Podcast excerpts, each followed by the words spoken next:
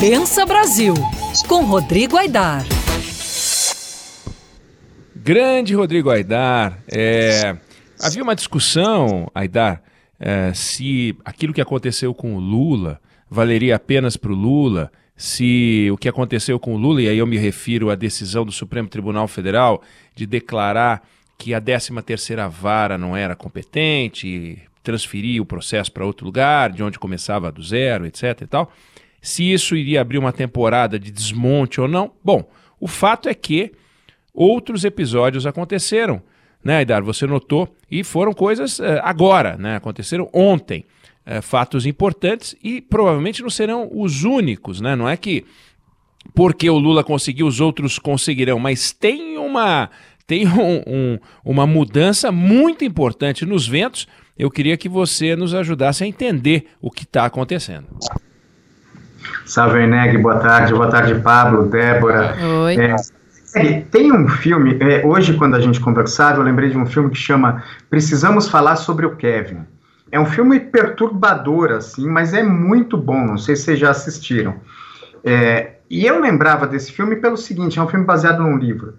Porque é, é, me veio à cabeça o seguinte, precisamos falar sobre incompetência e uma incompetência de duas espécies, o. A jurídica, que é se o juiz é ou não o juiz certo para julgar determinados processos. Quer dizer, o juiz não. A vara, se aquela vara é a vara correta, onde deve correr o processo, mas tem uma segunda incompetência, Eneg, que é uma incompetência que não é jurídica, que é sinônimo de ineficácia, que é sinônimo de inépcia, de falta de capacidade de resolver as coisas. E a justiça vem dando exemplos galopantes dessa segunda espécie de incompetência ao julgar a primeira espécie de incompetência, que é a jurídica. Na semana passada, como você lembrou, o Supremo reconheceu que os processos contra o ex-presidente Lula não poderiam ter corrido em Curitiba, na 13ª Vara Federal, sob a condução do juiz Sérgio Moro. Ontem, Oineg, o Supremo decidiu que o processo contra o ex-ministro da Fazenda Guido Mantega também não poderia ter corrido em Curitiba e que o processo contra o ex-presidente Michel Temer não poderia ter corrido na sétima vara federal do Rio de Janeiro, sob a condução do juiz Marcelo Bretas. Se a gente lembrar alguns episódios rápidos desses processos, no primeiro caso, o ex-presidente Lula foi condenado em primeira instância, condenado em segunda instância, teve condenação confirmada pelo Superior Tribunal de Justiça, ficou preso 580 dias, são 580 dias de cana. Aí, seis anos depois da primeira vez em que o Supremo Tribunal Federal decidiu que em Curitiba ficavam apenas os casos relacionados à Petrobras, veio o próprio Supremo e diz: não, não podia ter corrido lá. E o ex-presidente Michel Temer, se a gente lembrar, também foi preso. Não pegou um tempo de prisão desse, não chegou a ser condenado, mas assim, foi preso numa operação de busca e apreensão espetaculosa, com holofote, notícia tal, e anos depois, o Supremo diz: o juiz que fez aquilo, que deflagrou aquela operação, não poderia ter feito, porque o processo não podia correr no Rio de Janeiro. E, e vamos lá, né, para a gente deixar bem claro, é, as decisões do Supremo estão corretas. A crítica aqui não é a essas decisões, mas ao sistema e ao tempo que elas levaram para ser tomadas. Vamos deixar de lado o Lula e o Temer, vamos fingir que são outros réus, que somos nós que estamos ali. É, como é que pode existir um sistema que permita que uma pessoa fique presa por 580 dias ou que outra seja presa em uma operação, te, seja alvo de busca e apreensão e anos, não é um mês depois, anos e anos depois, se diga que o juiz que deu aquela sentença ou que o juiz que deflagrou aquela operação não poderiam ter feito aquilo e fica por isso mesmo. É, o juiz se agarrou àquele processo, não reconheceu ele mesmo, porque o juiz tem o dever de fazer isso, que aquilo não pertencia à vara dele, e segue ali, continua com a vida sem responder a nada. Não pode ser assim, o Eneg não pode ser assim, Débora, Pablo, ouvinte. Primeiro, juiz não Deixa pode Deixa eu te interromper. Por... O não pode, o não pode ser assim é, sugere que é, não pode no sentido de não há autorização na nossa estrutura jurídica para que seja assim. É, mas eu não pode, eu acho que traduz a sua indignação mais do que a realidade, porque infelizmente não só pode, é, como é assim, e exatamente porque é assim, é, você está fazendo a sua crítica que, né, é, e que, infelizmente, uh, deixa todos irritados, todo mundo fica irritado, todo mundo fica incomodado com o que você está falando, não porque você está falando, mas porque você está apresentando a triste realidade, e, no entanto, lá dentro, no sistema de justiça, eles estão olhando para a gente dizendo assim, mas o que, que eles. É assim. É, é por que, que eles estão tão irritados? Por que, que, por que, que o Aidar está tão incomodado? É assim mesmo. É, é, um acha que é competente, aí vem um outro seis anos depois, quatro anos depois, e diz que não é. E vida que segue. O que, o Aidar tem que, não, que, que eu não consigo entender? É, e o que gera revolta é que esse povo vive, é, parece que trabalham lá naquela SpaceX a empresa lá do, do bilionário, do Elon Musk, porque eles vivem em Marte, eles não estão na Terra. A sua indignação, ela é aqui para o nosso ouvinte, eu espero que entre eles magistrados, é, ou, escutem, mas a impressão que eu tenho é que não, eles acham que você que é o doido. É, Weneg, o não pode nesse caso é realmente meu. É incrível que a gente veja isso, porque pode, né? Parece aquela placa que virou meme no meio da pandemia, né? Aquela história de que não pode dançar, é, é proibido dançar agarradinho, mas se quiser pode. Então, assim, o, o meu não pode é não deve ser assim. Juiz não pode se apaixonar por causa, causa alguma. Quer se apaixonar, sai do serviço público, vira advogado, porque advogado apaixonado pela causa é tudo que o cliente precisa. Pela causa do cliente, assim, é, é, são fantásticos advogados, mas não podem ser juízes. E segundo, Eneg, é, aí vem uma tentativa de solução para o não pode. É preciso olhar com cuidado isso que aconteceu nestes casos.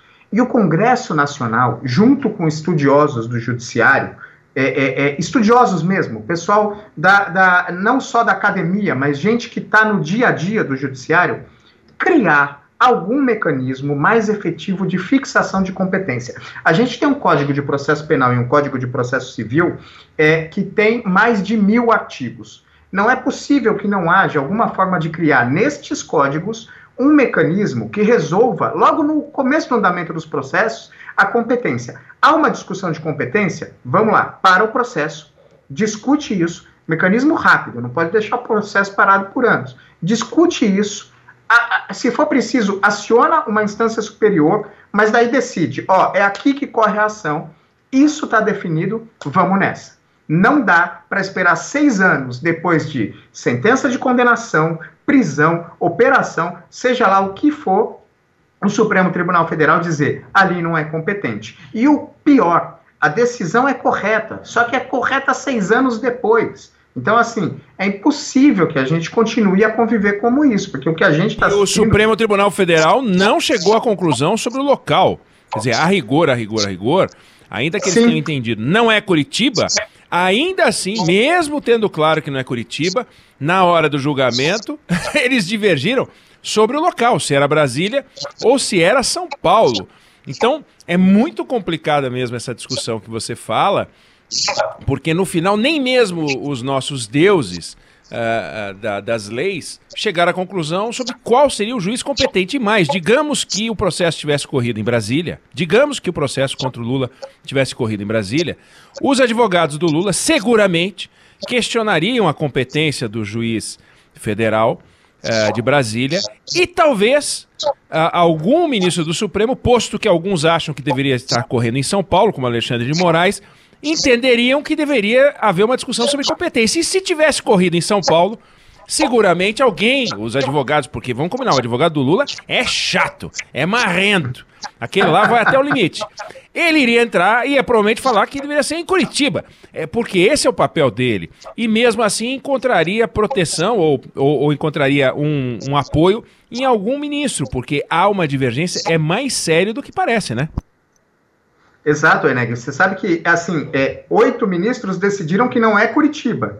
Mas o ministro Edson Fachin, o ministro Luiz Roberto Barroso e mais um ministro, eu não vou lembrar agora, não vou citar o nome para não falar bobagem, decidiram que é Brasília. Agora os outros, o Alexandre de Moraes disse que é São Paulo e os outros disseram: eu vou resguardar aqui o meu voto sobre o local porque eu quero estudar melhor. Só que esse é o ponto. Não pode ser tão complicado assim definir a competência, o lugar onde corre o processo.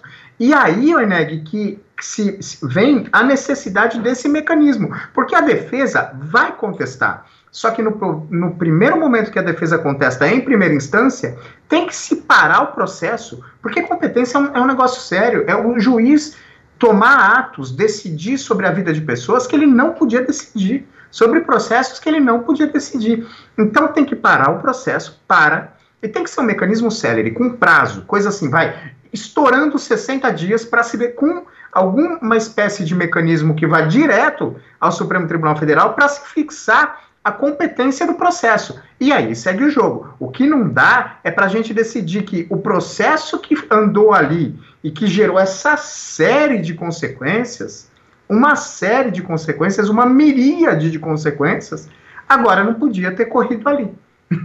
é para simplificar essa loucura que você colocou de ainda a gente nem saber se é São Paulo ou Brasília, tantos anos depois, é que precisa o Congresso Nacional sentar com estudiosos do Judiciário e criar um mecanismo no Código de Processo Civil e no Código de Processo Penal que fixe de forma mais célere a competência das ações. Se não, Eneg, a gente vai ficar enxugando gelo e, e vendo esse espetáculo de ineficiência que ou acaba em impunidade ou acaba em injustiça. E as duas coisas são ruins. Pois é, lembrando só, para encerrar, é, que o, às vezes interessa aos advogados que essa bagunça aconteça. É, nós não podemos achar também que os advogados que estão defendendo os réus não se valem dessa confusão para ganhar tempo, ganhar prazo. Não digo que isso vale para todo mundo, não, mas às vezes é bom. Quando tem prisão, óbvio que não. Pega o caso do Michel Temer, não tem o menor sentido ele ter é, bom, primeiro, né? Vamos combinar, né? Foram, foram pegá-lo num carro Uh, com metralhadora, fuzil, como se ele fosse o chefe de uma quadrilha perigosíssima. Aí ele é levado para a superintendência da Polícia Federal, uh, é, toma um, um, toco reputacional brutal, para daí depois alguém dizer o seguinte: todos os atos estão suspensos, eram equivocados. O juiz não poderia ter feito nada. Ué, mas então o Temer não poderia ter sido preso? Não, não poderia ter sido preso por esse raciocínio. O Lula também não. É uma loucura total. Agora, Aidar, esse assunto uh, continua. Porque eu imagino que se você puder uh, trazer para gente um pouquinho da experiência de outros lugares, porque isso eh, a ideia do juiz natural, para que não haja perseguição, como não se pode dizer nesses casos que não houve, é, a ideia do juiz natural é a base da, do, do, do, devido processo, não só no Brasil, em outros lugares. Saber quem é o juiz natural, isso vale na Alemanha, vale na França, vale na Itália, vale no, nos Estados Unidos. Se você puder trazer um pouco disso para gente numa próxima conversa nossa, que os fatos não nos atropelem, mas eu acho que está aí um assunto para a gente aprofundar. Pensa Brasil com o nosso Rodrigo Aidar, que volta na sexta-feira.